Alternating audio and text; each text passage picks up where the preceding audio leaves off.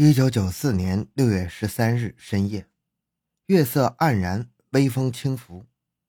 位处雅鲁藏布江江北加查县季乡的达拉岗布寺，在夜幕笼罩下显得安详而神秘。雅鲁藏布江缓缓流淌的河水，更加渲染了夜的寂静。几条鬼鬼祟祟的黑影一闪而过，又倏然而逝，颇不协调地打破了这一宁静，为夜晚。增添了一丝不安和惊悸的氛围。欢迎收听由小动物播讲的《歹徒为了西藏达拉岗布寺的文物连杀两人》。回到现场，寻找真相。小东讲故事系列专辑由喜马拉雅独家播出。十四日清晨，阳光普照，空气清新。仿佛什么事情都没有发生过。住在达拉岗布寺附近的年逾花甲的朗嘎老阿玛，照常五点起床，收拾完毕，开始念经转寺。当他走进寺院，爬上台阶时，不禁倒吸一口凉气，几乎吓晕过去。一幅他从未见过的惨景映入眼帘：门口一具浑身伤痕的裸体男尸，死状恐怖地倒卧在血泊之中。加查县公安局当日接到报案。无线电波又把案情迅速传到了山南地区公安处，案情如火情，现场如火场。公安处立即组成五人专案组，由具有丰富法医经验的洛桑旦巴副处长率刑侦骨干和技术人员火速赶赴现场。在加查县局的配合下，十五日晨开始对现场实施勘查。此时，正在基层办案的罗伯顿朱处长获悉案情重大，又抽不开身。便抽派在家负责的请牛副处长也赶赴现场，参与此案的侦破，协同指导开展工作，以加强专案组的力量。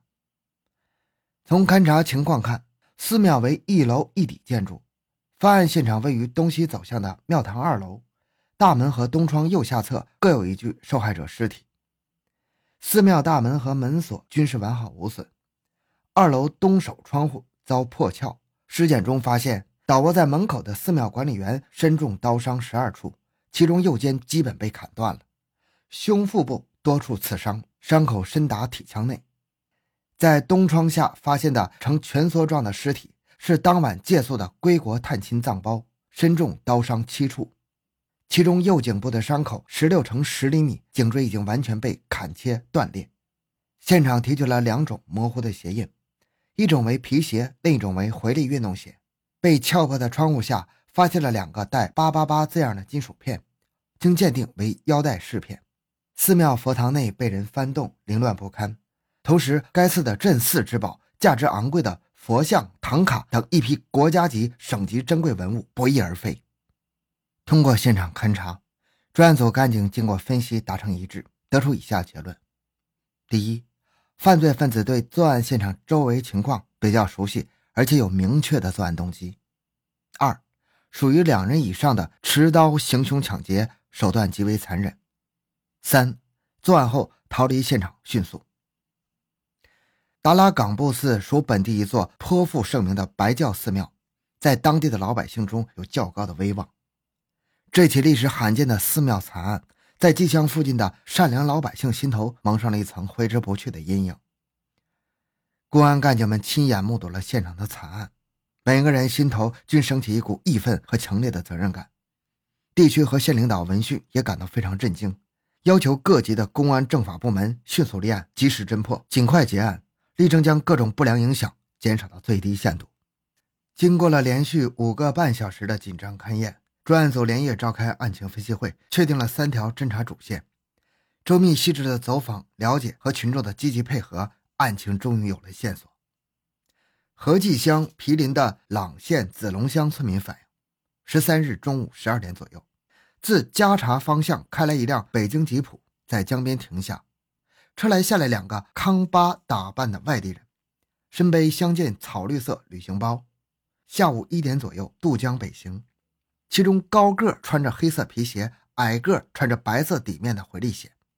有乡民发现。十三日傍晚，有两个人在江北的山洞内避雨。调查中还了解到，六月十一日晚上十一点，加查县政府招待所驶入一辆北京吉普车，有四名男子登记住宿，均表示没有证件。后在笔记本上记下了汽车牌照后，招待所才同意留宿。该车上十二日上午九点许，曾将三名男子载至了邦达，然后返回县城，归途搭乘一名倒班工人。下午四点半左右，在县城的某加油站加油。晚上六点左右，又载着三人返回招待所。十三日上午，四人开车离开加查，向朗县的方向驶去。另据朗县的人武部招待所反映，十三日下午确有一辆北京吉普车登记住宿，但是只有两个人。十四日凌晨，该车一早驶离朗县，去向不明。三天三夜的昼夜奔波，侦查员们走访了方圆几十公里的所有车站、旅店和主要干线，行程三百多公里，排查了十四名嫌疑对象。根据掌握的情况看。发案地处雅鲁藏布江北，交通不便且江水湍急，除了曲江一处渡口能够通过，其余渡口全部停摆。该寺又同当地的藏民族有着极深厚的感情，是同群众血肉相连的统一体，当地人作案可能性极小。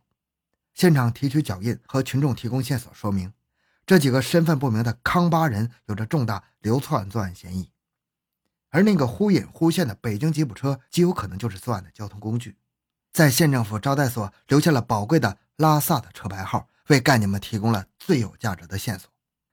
十六日，专案组连夜赶回地区，同公安处党组汇报碰头之后，认为该车的拉萨车牌就是此案的突破口。次日，前副处长带着队赶到拉萨向自治区公安厅汇报了六幺三案情和初期侦查的经过。厅里作出指示安排，一面布置在拉萨查找此车。一面向全区的发出通缉，要求各地的公安机关协助。寻寻觅觅，终于根据车牌号在拉萨的某单位找到了该车和驾驶员。经过询问，驾驶员供认，其所在单位六月十一日派他出车到山南，在西郊加油时遇到了三名男青年搭车，说要去加查朗县一带做生意，于是便同意并收取了七百五十元的租车费用。六月十一日和十二日住在加查县政府招待所。十三日中午，送其中两人在曲江渡口下车。他们称要去江北做生意。他和另一个人在朗县住宿。十四日凌晨离开朗县，六点许去渡口接那两人返回，途经了米林、八一、贡布江达、墨竹工卡，回到拉萨，从此失去联系，其他就一概不知。驾驶员所述与前期侦查结果的时间经过基本吻合，然而也更进一步的证明了几名搭车人有重大作案嫌疑。而他们的活动据点看来就在拉萨，干警们根据掌握的三个人的特征和情况，在拉萨各重点地区进行全面深入的布控，积极稳妥地进行着秘密侦查。由于措施得力，短短几天，通过不同的渠道，就将其中两名犯罪嫌疑人的基本情况反馈了回来。加布，男，系昌都地区的丁青县人；扎给，男，系青海省囊谦县人。从提供的情报得知。包括这两人在内，三人确实于前几日去了山南做了一趟生意，并带回一批文物。另外获悉，他们在郊区的某农场和大昭寺附近有几处落脚点。案情至此已经有了充分的进展，目前关键就是缉拿嫌犯，迅速收审。专案组再次召开了案情分析会，对布控工作做了广泛而又严密的部署。一张无形的法网已悄然张开，公安干警们睁大警惕的眼睛，在严阵以待。然而几天过去了，嫌犯平日经常出入和住宿的活动的一些场所，却始终未见他们的踪迹。干警们感觉情况有异，忧心如焚，分外焦虑。是工作出现了疏漏，还是他们已经嗅到了危险气息，蛰伏不动呢？或者他们已经逃离了拉萨？侦破工作停滞了。突然，一名眼线传来一条重要线索：嫌犯在赴山南的前一天晚上，那辆北京吉普车和驾驶员曾在其住处逗留一夜。而那个驾驶员在带其侦查布控时表现出的慌乱和讯问时的吞吞吐吐，让干警们疑心顿生。所言不实，再审驾驶员。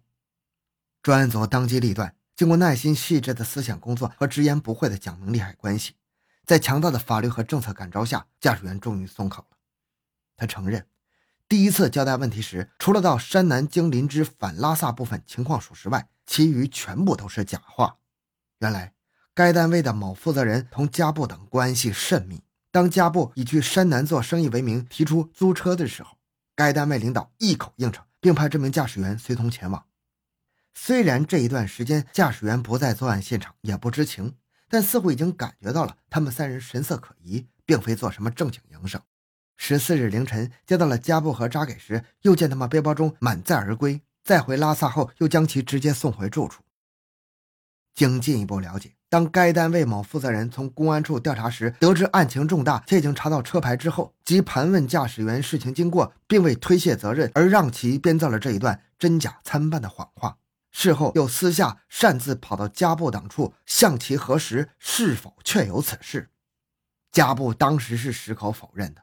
此后，三名嫌犯却再无踪迹，杳无音讯了。